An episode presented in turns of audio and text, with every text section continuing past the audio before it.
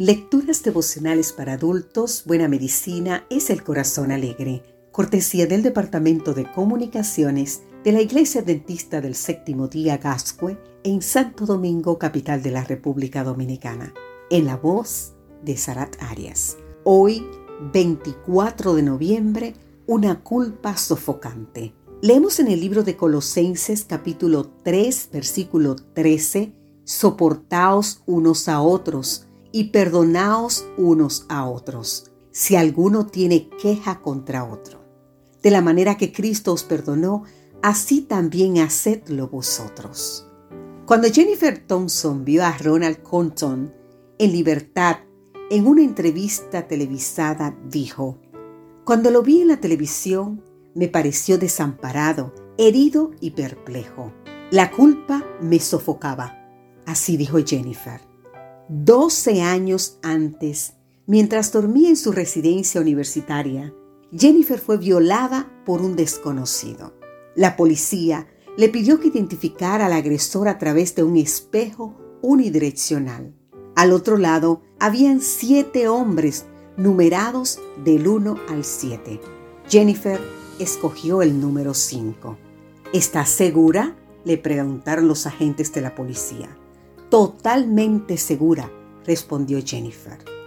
Ronald, Ronald Corton, era el número 5.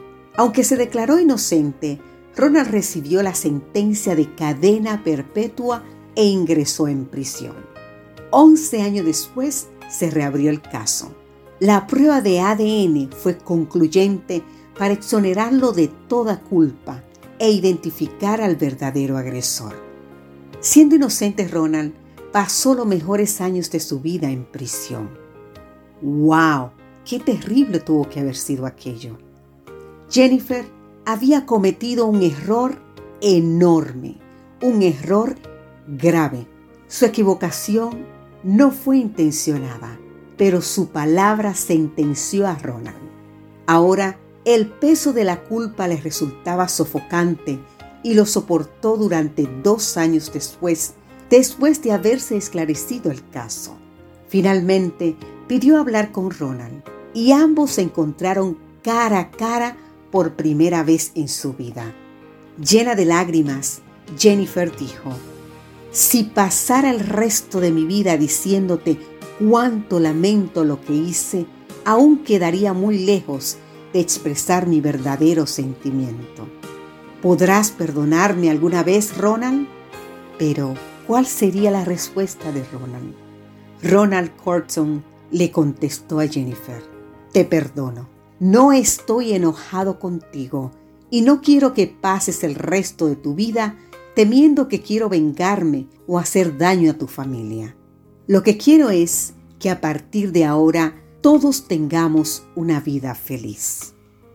Conocí a Ronald y a Jennifer en una comida íntima cuando vinieron a mi universidad a narrar su historia. El odio y la culpa de Jennifer se desvanecieron al ser perdonada. Y el odio que Ronald albergaba hacia Jennifer por haberlo enviado a la cárcel también desapareció cuando él extendió su perdón hacia ella. En la actualidad, viajan en equipo a diversos lugares del mundo hablando de las bendiciones del perdón. La culpa es con frecuencia la raíz de la depresión y no hay psicoterapia que pueda aplicarse con éxito a no ser que se ofrezca y se reciba perdón. Pero el corazón humano es engañoso y perverso, así nos dice Jeremías 17:9, y no es capaz de perdonar verdaderamente. Solo Dios puede el querer y el hacer lo bueno.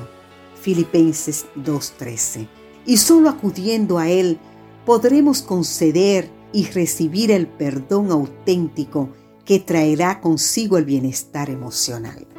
Si en algún momento de tu vida alguien te ha faltado, alguien te ha ofendido, alguien te ha agredido, hoy es el día para que tú aprendas a perdonar, para que tú perdones y una vez tú perdones, podrás ser feliz.